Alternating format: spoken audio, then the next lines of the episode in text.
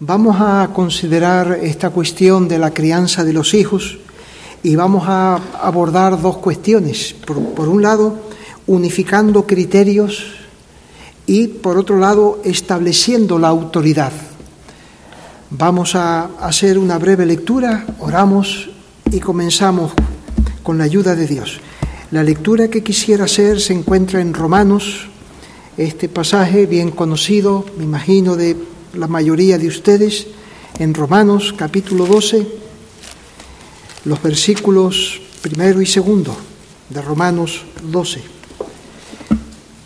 que dice de la siguiente manera, Así que, hermanos, os ruego por las misericordias de Dios que presentéis vuestros cuerpos en sacrificio vivo, santo, agradable a Dios, que es vuestro culto racional. No os conforméis a este siglo, sino transformaos por medio de la renovación de vuestro entendimiento, para que comprobéis cuál sea la buena voluntad de Dios, agradable y perfecta. Buscamos la ayuda de Dios en oración. Señor y Padre nuestro, estamos agradecidos de que en este día santo podamos estar aquí juntos, podamos abrir tu palabra y considerar las enseñanzas que tú nos das, esa palabra de vida que tú has ordenado que se predique y por tu Santo Espíritu podemos hacer. Ayúdanos, oh Dios, ayúdanos para que estos padres, estos hombres, puedan ser conscientes de las enseñanzas de tu palabra, que podamos ser eh, asistidos por tu Santo Espíritu y podamos seguir a Cristo, entender su mente y hacer su voluntad en este campo tan importante de nuestra propia familia. Sé con nosotros en este día, sé con nosotros ahora. Por los méritos de Cristo te pedimos esto. Amén. Para tratar sobre la familia, concretamente sobre los hijos, hemos dirigido nuestra atención hacia los hombres, pues Dios los ha designado como cabezas del hogar, como responsables de cuidar de los intereses de Cristo, ahí en ese entorno que es la familia. ¿Dónde se desarrolla ese hombre? Habíamos visto en el texto de Hechos capítulo 6, en los primeros versículos, que ese hombre se desarrolla en una iglesia, bajo el ministerio de unos pastores, en la comunión con ellos y en la comunión con los demás. Esos hombres recibiendo las enseñanzas y la guía de la palabra de Dios eh, se desarrollan eh, teniendo un buen testimonio, siendo llenos del Espíritu Santo, siendo llenos de sabiduría. Y esos hombres son útiles así en la iglesia, esos hombres son útiles entonces en las manos de Dios para hacer la obra. Esa es la clase de hombres que estamos nosotros orando a Dios que haya en las iglesias y por eso orientamos la predicación así. Pero también dijimos que contribuye a esta clase de madurez, principalmente la visión de Dios visión de Dios como soberano, como suprema autoridad, y la obra de gracia que se hace en sus corazones vuelve a esos hombres hacia los suyos. Para eso vimos textos como el de Job, capítulo 1, versículo de 1 al 5, Génesis 19, 18 y Lucas 1, 17. Bien, enfocado entonces ya hacia la familia, cómo acometer esa tarea. Habíamos dicho primero, las escrituras es el instrumento esencial para guiar y moldear eh, a la familia. Segundo, el planteamiento de la tarea. Habíamos dicho que el planteamiento de la tarea es criar a los hijos.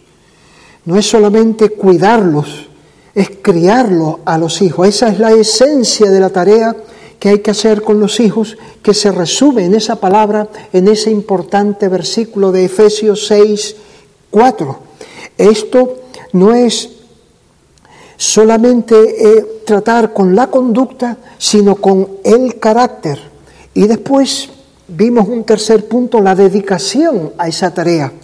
Para ello eh, nos fuimos a Primera de Timoteo capítulo 2 versículo 15, donde nos dice que la mujer puede desarrollarse plenamente como mujer, como hija de Dios espiritualmente y como criatura de Dios en su hogar, criando hijos. En la palabra se salvará, engendrando hijos. Eh, debemos interpretarla así. Bien, tratemos ahora de estas dos cuestiones que dije al principio, que pueden generar conflicto en, en el hogar con respecto a la crianza de los hijos. Por un lado, la falta de un criterio unánime y por otro lado, el ordenamiento de Dios para la familia. El hombre cristiano tiene que conocer estos asuntos para cuidar la paz y la armonía en el hogar y traer las condiciones adecuadas donde los hijos pueden crecer, donde los hijos pueden desarrollarse bajo la guía del Señor. Entonces esta es la idea de poner eh, el escenario adecuado en la familia que en la Biblia se nos describe. Entonces, por un lado, vamos a mirar el criterio unánime, el criterio unánime. Porque en un matrimonio no es nada raro encontrarse con criterios dispares, el hombre y la mujer, maridos y esposas en lo tocante al trato y a la toma de decisiones con respecto a los hijos. Cada uno se ha desarrollado en hogares diferentes, con experiencias diferentes, con formación distinta. Cada uno siente, cada uno ve, entiende de una forma cómo tratar al hijo o cómo se debería de tratar al hijo y qué decisiones pudieran tomarse. La mujer ve que hay que manejar eh, asuntos de una forma y el marido de otra. Vemos en el hijo reacciones, una forma de ser. El marido percibe esas reacciones de una forma, pero la esposa no lo ve así. Cree que hay que pasar por alto eso, quizás. ¿Cómo deja la habitación el niño cuando, si es que se va al colegio, cómo deja la habitación ese niño cuando se va? O, su participación en las labores de la casa. La mujer piensa de una manera y el marido piensa de otra. Y cada uno tira por su lado. Esto puede llevar a tensiones.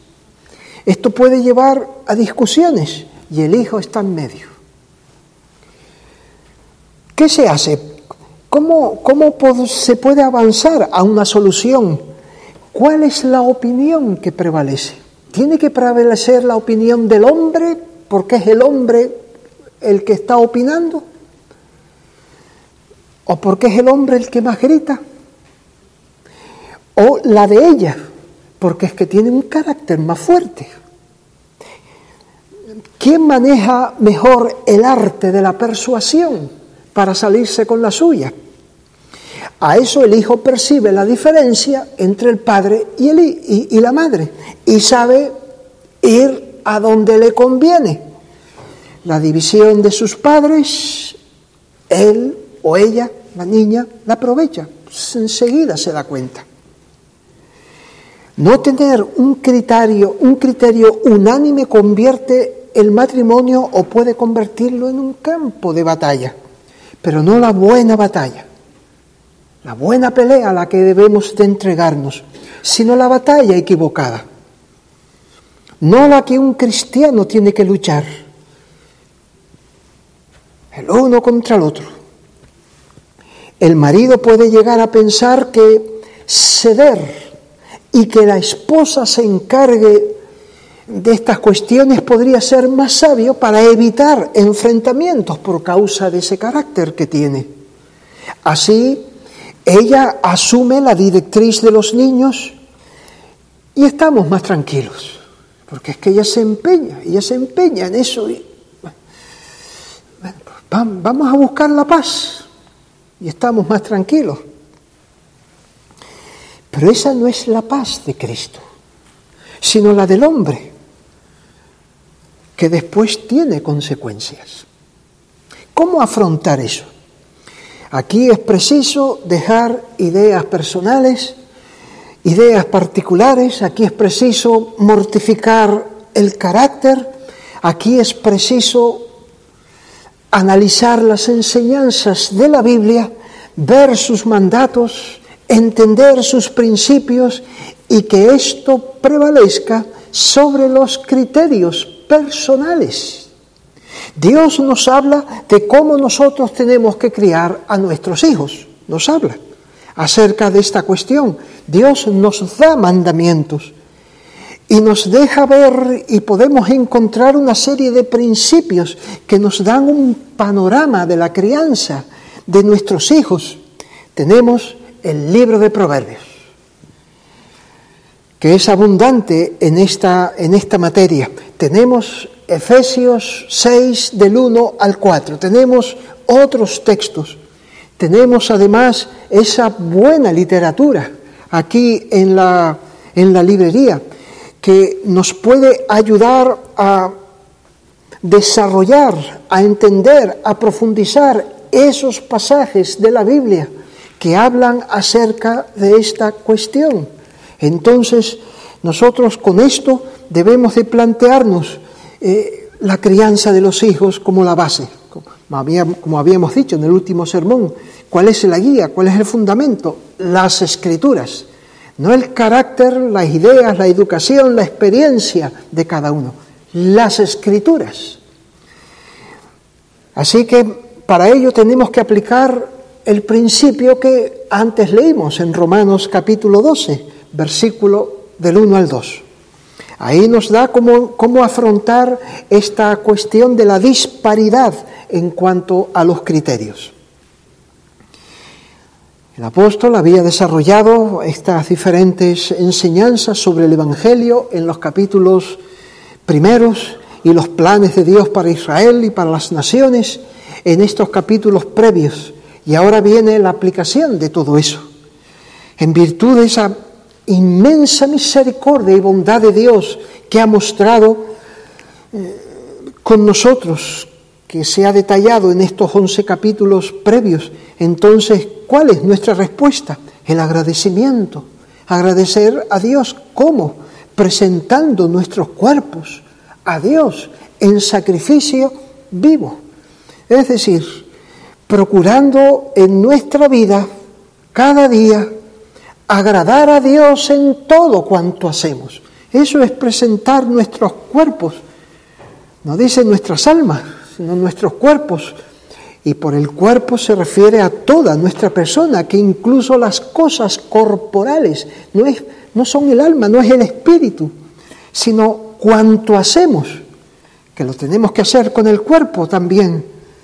Pues eso tenemos que, en eso tenemos que buscar cómo agradar a Dios, cómo honrar a Dios. En la familia también. En la vida matrimonial, con los hijos. Eso debe ser como un sacrificio ofrecido a Dios, un sacrificio de olor grato a Dios. ¿Y cómo hacemos eso? ¿Cómo nos planteamos, ay sí, yo quiero que, que esto sea como algo agradable a Dios? ¿Cómo? Pues lo dice en el versículo siguiente, no os conforméis a este siglo, sino transformaos por medio de la renovación de vuestro entendimiento para que comprobéis la voluntad de Dios buena, agradable y perfecta. Así que para que realmente seamos gratos a Dios en ese sacrificio de nuestra vida familiar, en la crianza de los hijos, en el matrimonio, primero hay que dejar. Primero, no nos podemos conformar a este siglo no seguir con el molde particular de cada uno que ha adquirido en los años de su vida, en su experiencia, en las cosas que él conoce o aprendió o vio. Primero entonces no conformarse a este siglo, no seguir los criterios personales, particulares, no seguir la mentalidad que nosotros tenemos, sino transformaos por medio de la renovación de vuestro entendimiento, renovar nuestro entendimiento a través de la lectura, a través del estudio de la palabra de Dios, a través de esos buenos libros que nos pueden ayudar a entender eh, esto que ahora nos concierne a nosotros. Que uno de esos buenos libros puede ser Pastoreando el corazón de nuestros hijos. Libro ya que hace bastantes años que tenemos entre nosotros, que siempre es bueno repasar y aquellos que no lo han leído pueden leerlo. Yo me, me inspiré para desarrollar estos puntos en, esta, en este libro también. Renovar nuestro entendimiento es la lectura, la meditación, el estudio de la palabra de Dios. Y por ese camino, por ese camino de negándose a sí mismo, de desconfiando de los pensamientos de uno mismo, y buscando ser enseñados por la palabra de Dios en estudio, en oración, en súplica a Dios, por ese camino iremos llegando con la ayuda de Dios a comprobar cuál es la buena, agradable y perfecta voluntad de Dios para la crianza de nuestros hijos.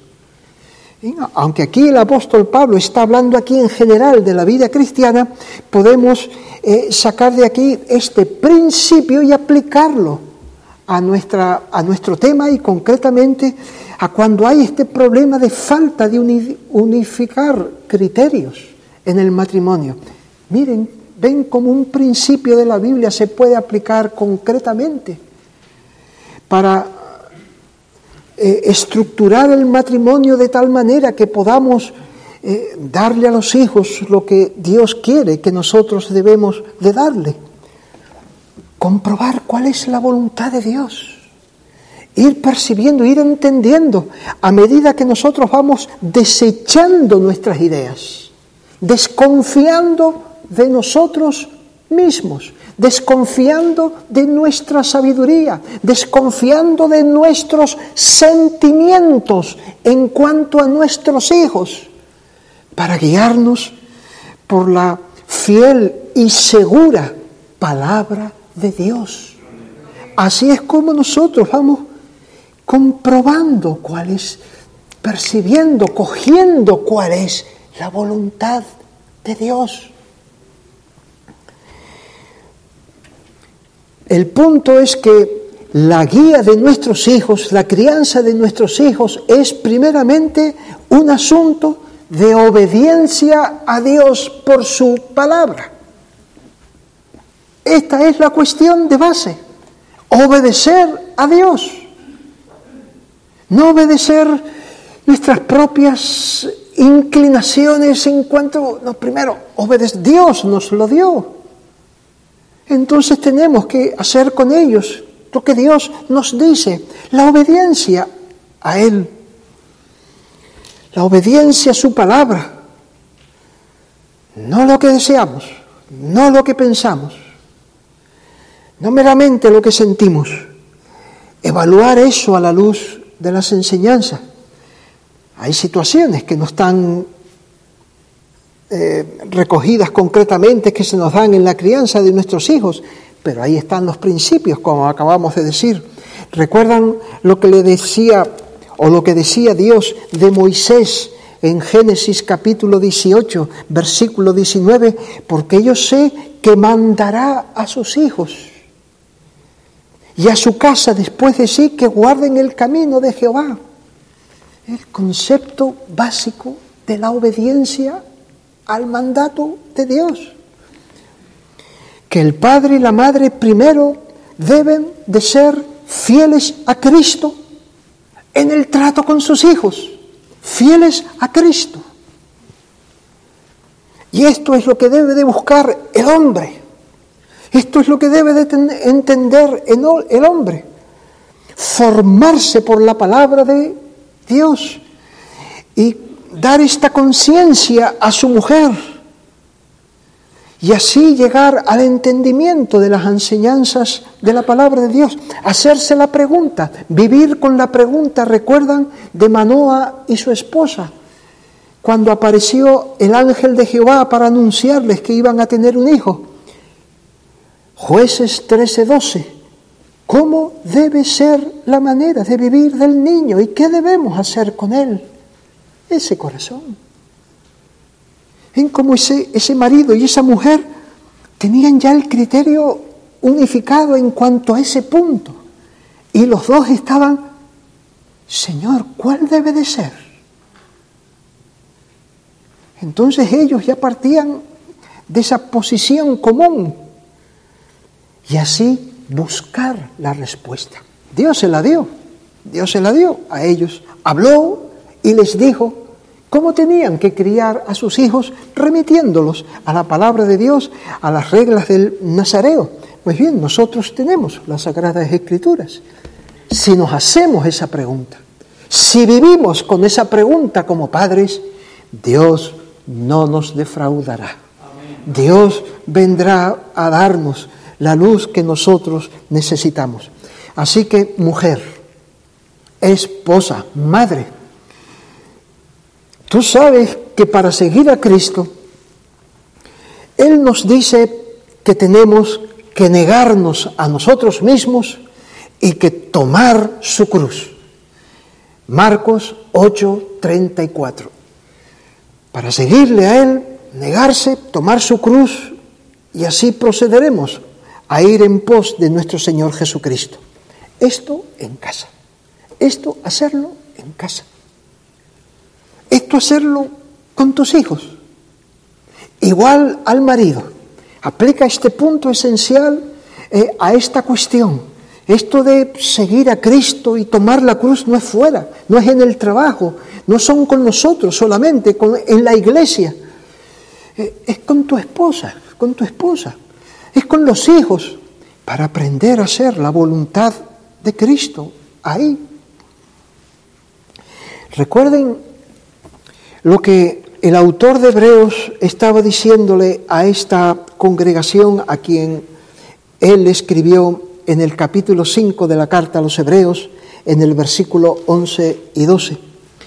Acerca de esto tenemos mucho que decir y difícil de explicar por cuantos habéis hecho tardos para oír, porque debiendo ser ya maestros, después de tanto tiempo, tenéis necesidad de que os vuelva a enseñar cuáles son los primeros rudimentos de la palabra de Dios, y habéis llegado a ser tales que tenéis necesidad de leche y no de alimento sólido. El autor, aquí, en este punto del desarrollo, en cuanto a Cristo, como oh, sumo sacerdote según el orden de Melquisedec, se paró. Estaba hablando de Cristo, como él llegó a ser el sacerdote y fue declarado por Dios sumo sacerdote según el orden de Melquisedec, no el orden levítico, sino un orden diferente. Y aquí se paró. Y entonces hizo este paréntesis para decirle, yo no puedo seguir ahora, hablándole de estas cosas. Yo no puedo seguir desarrollando la doctrina del sacerdocio de Cristo porque ustedes son tardos para oír. Luego él siguió, les dio la exhortación pertinente y en el capítulo 7 retomó el tema, porque este Melquisedec, y así tenemos en el capítulo 7 y 8, 9, y 10, el corazón, las enseñanzas profundas de esta carta. Pero en este, en este punto se y, les dice que no va, va, a seguir por ahí porque se teme de que eso no va a servir, no va a ser provechoso para ellos, no, no va a dar influir para su madurez espiritual, porque ellos no sabían no sabrían qué hacer con eso. Se teme que no sabrían qué hacer con eso. Acerca de esto tenemos muchísimo, mucho que decir y difícil de explicar por esta situación en la que ustedes están. Eh, ustedes necesitan, decía, ustedes necesitan traer otra vez los primeros rudimentos de la palabra de Dios. Ustedes necesitan leche, como los niños. Habéis llegado a ser tales que tenéis necesidad de leche, no de alimento, O sea, los rudimentos básicos, esenciales del Evangelio. Quiere decir que podían oír de Cristo como sacerdotes, pero eso se quedaba información, solo información, información en su cabeza que no les afectaba a sus almas, que no les afectaba para humillarse delante de Dios, para ser hombres más mansos delante de Dios. No, se quedaban con esa información que no conectaban. Algo así puede pasar en los matrimonios con respecto a los hijos. Oyendo estas enseñanzas de la palabra de Dios, aceptan sus enseñanzas, pero no llegan estas enseñanzas a sus casas, no llegan. Lo leen y no pueden aplicarlo. Lo que se dice, lo que se oye desde el púlpito, si es tardo para oír, sí, sí, dice que sí, dice que sí, pero después no lo entiende, no lo asimila, no lo rumia para sacar el provecho. Y sigue con sus ideas, y sigue con sus propias ideas criando a los hijos, viviendo en el matrimonio así, y acepta estas enseñanzas de la Biblia que lee y que oye. Es como la situación es parecida a la que Pablo entonces también se refiere a ella en Primera de Corintios, Primera de Corintios, capítulo 3. Miren este pasaje aplicado a este escenario que yo he tratado de explicar aquí o les he presentado. De manera que yo, hermanos, no pude hablaros como a espirituales, sino como a carnales, como a niños en Cristo. Os di a beber leche y no viandas, porque aún no erais capaces, ni sois capaces todavía, porque aún sois carnales, pues habiendo entre vosotros celos, contiendas, disensiones, ¿no sois carnales y andáis como hombres? Traspasen esto a un matrimonio, que están discutiendo por sus ideas particulares y están oyendo y, saben de estas cosas, saben que, su hijo tiene que obedecer, saben que, que el padre tiene que criar a los hijos, pero ahí está ese hombre, esa mujer discutiendo. ¿Por qué? Son carnales no están asimilando las enseñanzas, no están meditando en ellas, no tienen un criterio común. Hay que dejar esas ideas particulares, esas preferencias, o incluso las experiencias que uno ha tenido cuando la crianza, los recuerdos que uno tiene y disponernos a conocer lo que Cristo nos dice respecto a nuestros hijos. Y librarnos, orar a Dios que, que, podamos ser libres de esa actitud de ser tardos para oír, que es el bien de nuestros hijos, es el bien de la familia, es el bien de la iglesia lo que está en juego. Por eso eh, Cristo tiene que reinar en el matrimonio. Cristo tiene que reinar en este ámbito de los hijos, no la carne, no la carne. Por ejemplo, no se quiere aplicar la vara. Hablaremos en la segunda hora, la vara de la corrección, que se habla con frecuencia en, en Proverbios, porque a él se le levanta el estómago cuando a su hijo, cuando a su hija, a lo mejor la esposa se le levanta, porque tiene unas experiencias personales con su padre que le impide aplicar la vara por lo que él vivió.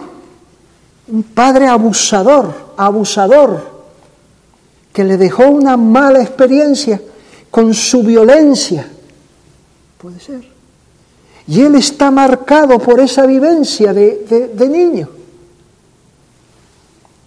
Y eso le condiciona a leer la palabra, a obedecer la palabra y a tratar a su hijo.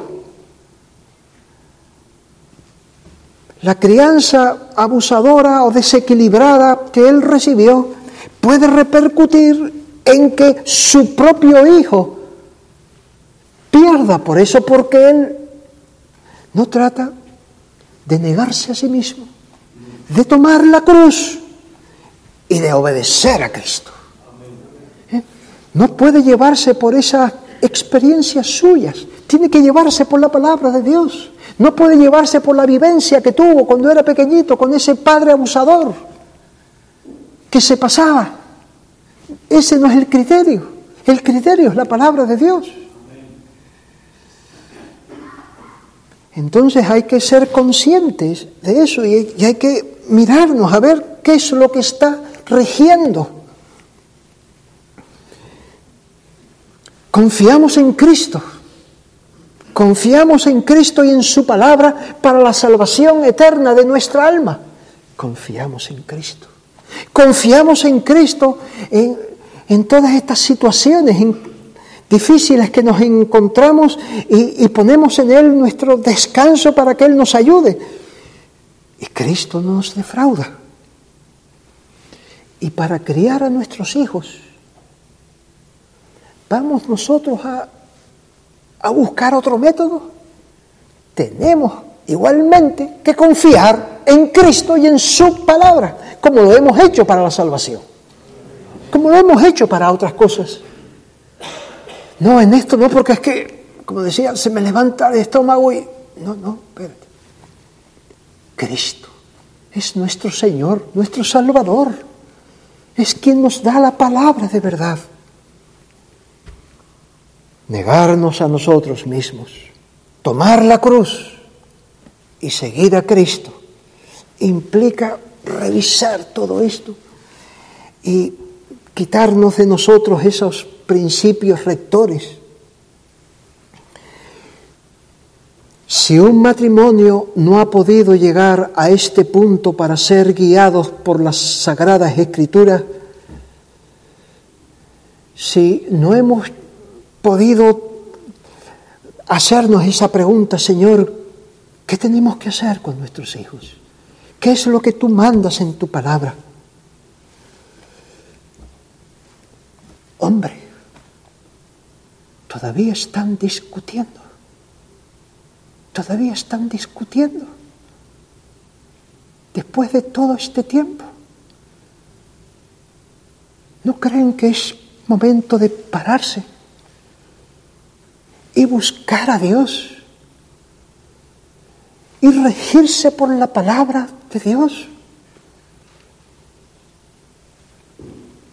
Tu hijo está creciendo y ustedes todavía en esa actitud. Un hombre así, un hombre que no sepa dirigir a su esposa para tener esa unidad de criterios en cuanto a la palabra y obedecerla, ¿podrá tener buen testimonio?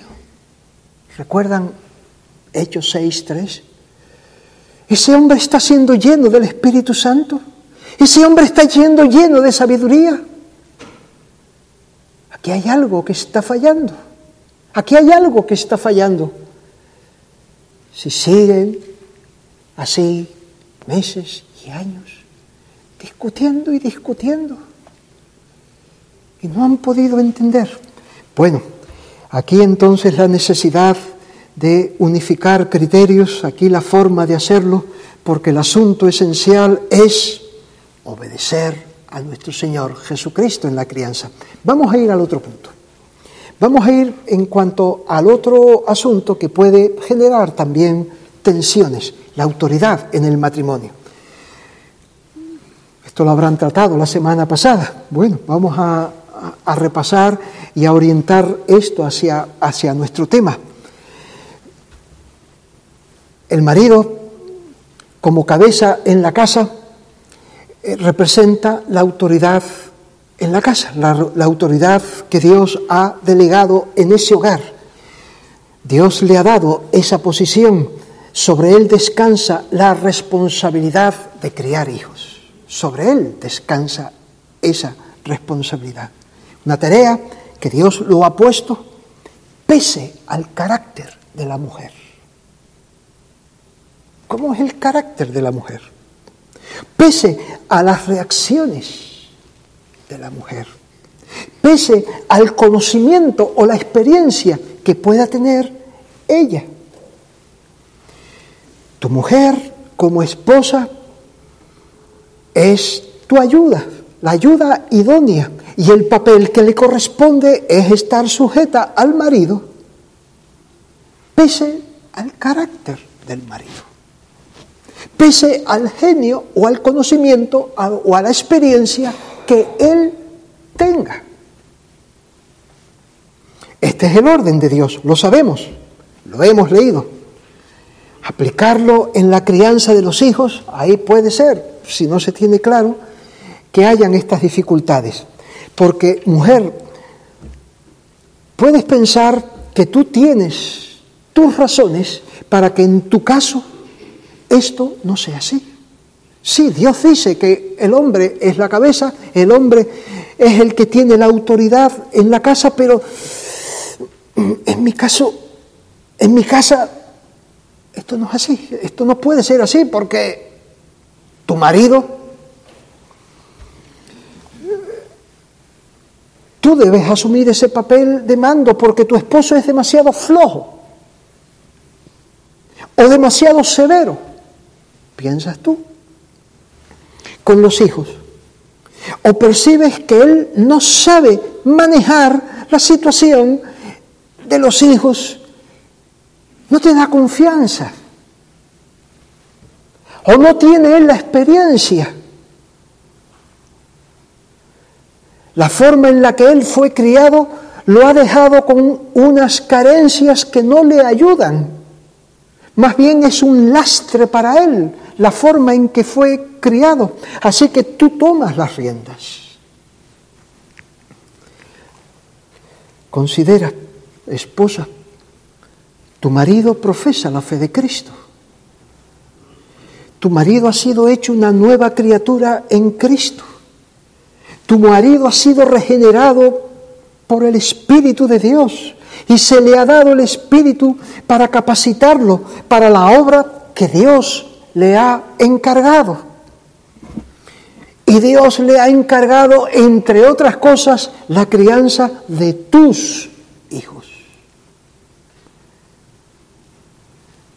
Tienes que ponerte a trabajar en cuanto a esto, ayudarle para que Él reciba lo que necesita y asuma su papel, no quitarlo y coger tú las riendas. Pensando que, bueno, Dios, Dios me entiende y conmigo tiene que hacer una excepción, porque es que mm, con mis hijos, con mis hijos, no creas que tu caso Dios tiene que hacerte una dispensa por tus condiciones especiales. No, se aplica lo que dice, en tu caso, Efesios 6, 4, que es el Padre, es el Padre, es el varón. Se aplica Efesios 5, 23 y 24, Él es la cabeza.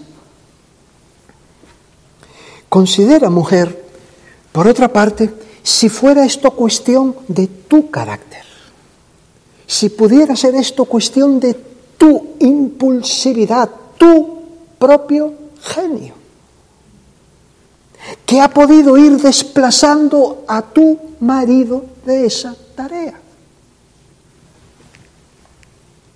O quizás una influencia feminista que ha dejado cierto resentimiento hacia el patriarcado la desconfianza hacia el lugar que Dios ha dado a su esposo y por alguna idea feminista que subyacen ahí. Tú tienes esta actitud y tu esposo.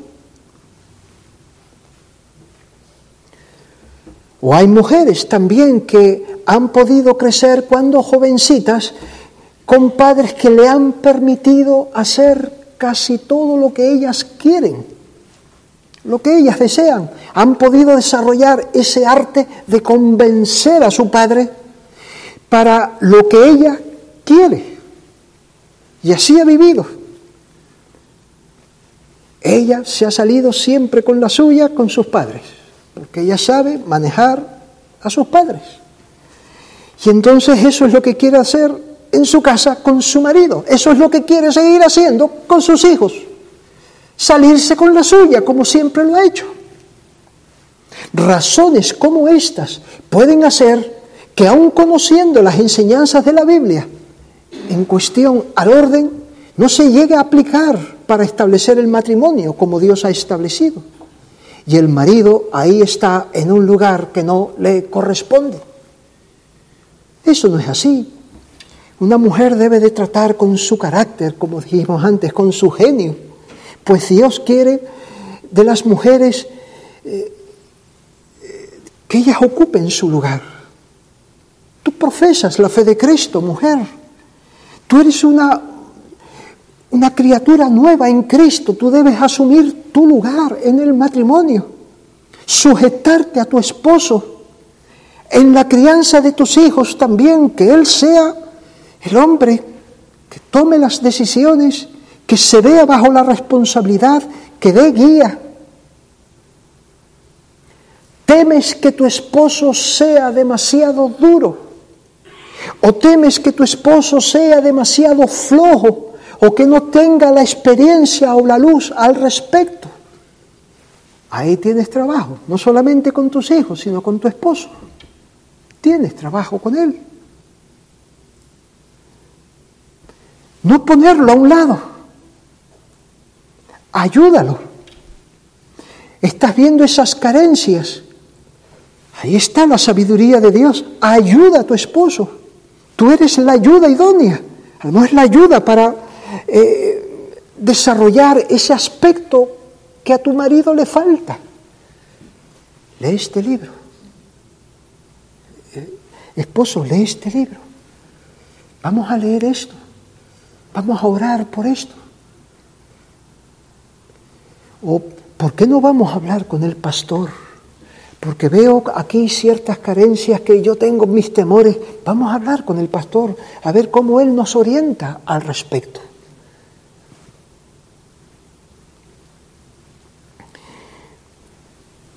De esta manera, entonces, buscamos de Dios con paciencia y con sabiduría y con perseverancia para que Cristo se agrade de ustedes porque tu marido ocupa su lugar y tú como esposa ocupas el papel que te corresponde.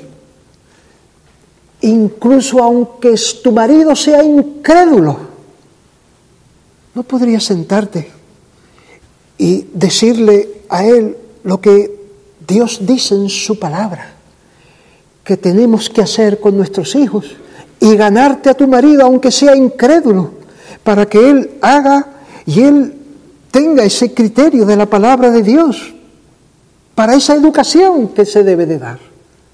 Ahí está la sabiduría de la mujer, la buena conducta de la que habla eh, Primera de Pedro, capítulo 3, versículo 1, ganarse al esposo, ganárselo para la crianza de los hijos, para ver la pertinencia de la palabra de Dios, la suficiencia de la palabra de Dios.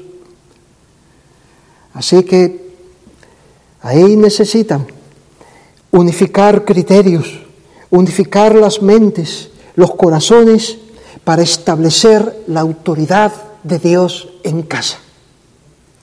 Los años pasan, los años pasan.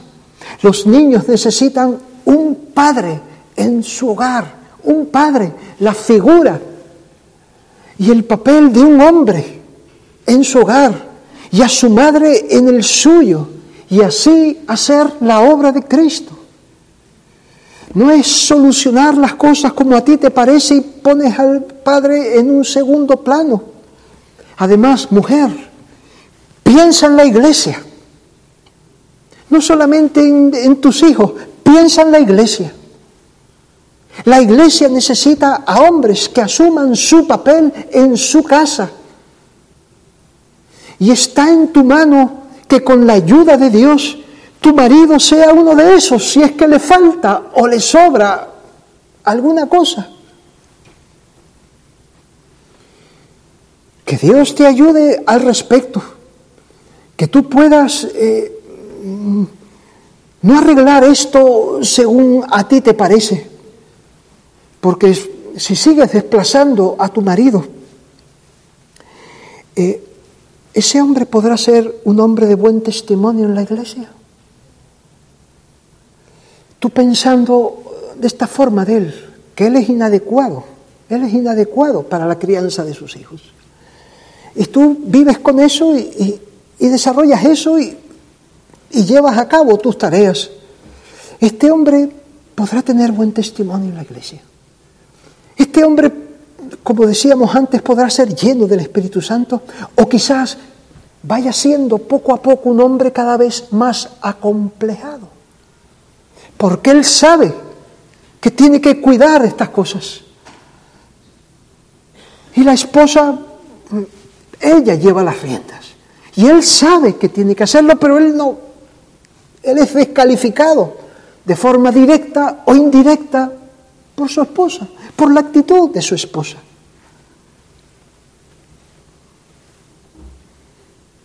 Ese hombre puede irse apagando. ¿Qué podrá ser aquí en la iglesia? Como dije, podrá estar acomplejado, podrá estar... Se irá apagando. Mujer, piensa, no solamente lo que tú tienes delante, piensa en el reino de Dios, piensa en la necesidad de la iglesia, sé sabia y ayuda a tu esposo para que ella pueda, él pueda desarrollar lo que le falta y con paciencia y confianza en Dios, que él vaya asumiendo su papel como el cabeza que Dios quiere en su casa. Marido, no puedes quedarte tranquilo dejando en las manos de tu mujer esta tarea. Y tú en un segundo plano por el carácter de ella o por eh, tu falta de preparación. No es que ella conoce mucho mejor la Biblia o la experiencia que ella tenga y tú te tranquilizas, pues ella lo hace bien y así además tú evitas problemas. Dios te ha mandado a ti, hombre, hombre, Dios te ha mandado a ti que tú seas la cabeza en tu hogar que tú críes a tus hijos. ¿Recuerdan el, la cita que hace Lucas en el capítulo 1, cuando dice, e irá delante de él con el espíritu y el poder de días y hará, hará para hacer volver los corazones de los padres a los hijos. Los padres son los varones a los hijos. No puedes renunciar a tu papel para buscar paz en casa. ¿Qué paz es esa? La paz que el mundo da. Podrás tener paz en casa, pero podrás tener paz con Dios. Que sabes que Él dice que tú tienes que ser el responsable, que estés velando por el bien de tus hijos y aplicando la palabra. Sí, la mujer es la que más tiempo puede estar con ella, pero tú eres el responsable. Tú tienes que estar velando para que se eh, aplique las reglas de la palabra de Dios en la crianza de tus hijos. Esa es la paz que tienes que buscar. La paz que viene de la obediencia a Dios. Y por eso es por lo que tú tienes que eh, eh, luchar y crucificarte a ti mismo, negarte para seguir a Cristo. La posición de cabeza y autoridad en casa quiere decir que por amor a tu esposa, por amor a tus hijos, tú tienes el poder y la potestad, el derecho dado por Dios para moldear el carácter de tus hijos que piensen, que actúen de una forma y que tu esposa sea esa ayuda. Mira lo que dice del Padre en Proverbios 23, 26, o lo que dice el Padre Dame, hijo mío, tu corazón. Dame, hijo mío, tu corazón. Padre, pide eso de tu hijo. Busca eso, que te dé su corazón. Tú tienes el derecho de pedirlo, el deber de pedirlo para tratar con él. Tienes las herramientas y los recursos que Dios ha dado para ser, como dice en Proverbios 22, 26, Proverbios 22, 26, que dice de la siguiente manera,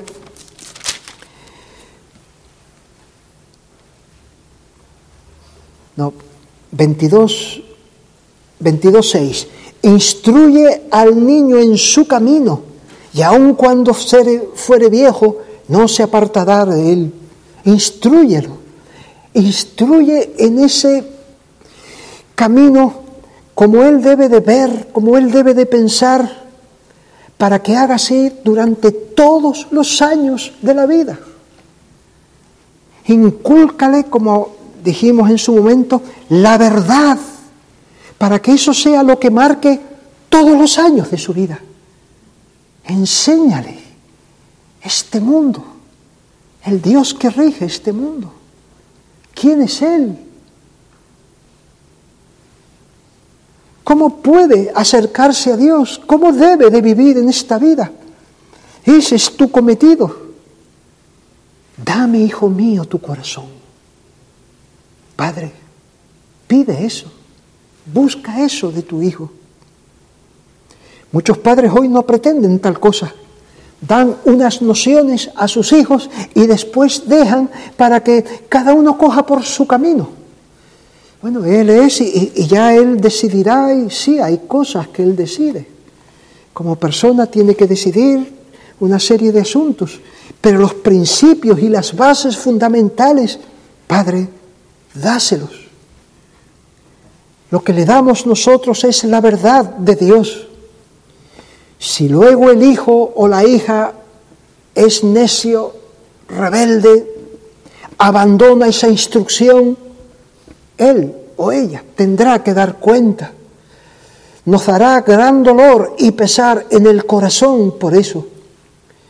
Pero habrás hecho lo que Dios te ha encargado de hacer.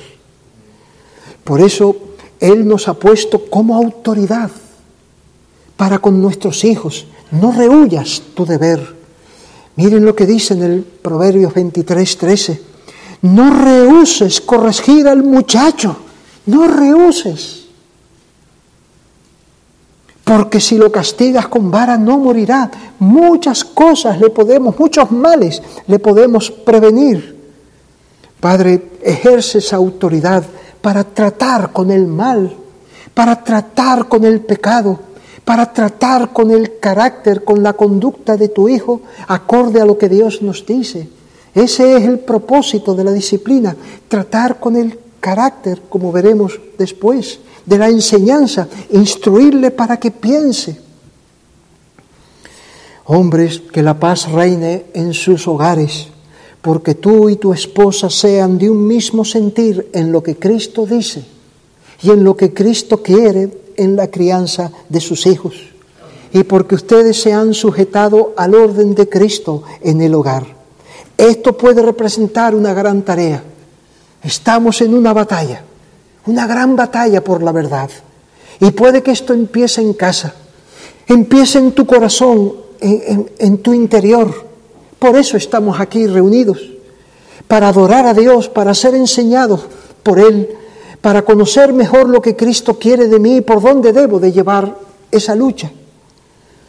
Amar a Cristo nos lleva a darle gracias por mostrarnos sus mandamientos, su voluntad, y a ponernos manos a la obra para que Él reine en mí, Él reine en mi casa, Él reine en mi hogar, Él reine en la iglesia. Recordemos que será de entre los hombres cristianos que luchan por la verdad en sus hogares que se levantarán esos que tengan buen testimonio y sean llenos del Espíritu Santo y de sabiduría. Nos despedimos en oración. Señor y Padre nuestro, Gracias te damos por tu inmensa paciencia con nosotros. ¿Cómo nosotros podemos seguir nuestros corazones, nuestros propios corazones, el mundo y sus ideas? Tú eres un Dios paciente, que una y otra vez nos enseñas con tu palabra de qué debemos de alejarnos y qué debemos de hacer. Ayúdanos, oh Dios, que podamos tener un mismo corazón con la esposa, de obedecer tu palabra y podamos vernos los hombres con ese papel de responsables, de representantes tuyos en nuestras casas para buscar el bien. Por los méritos de Cristo, trata con nosotros, danos más luz y fortaleza. En Cristo te lo pedimos. Amén.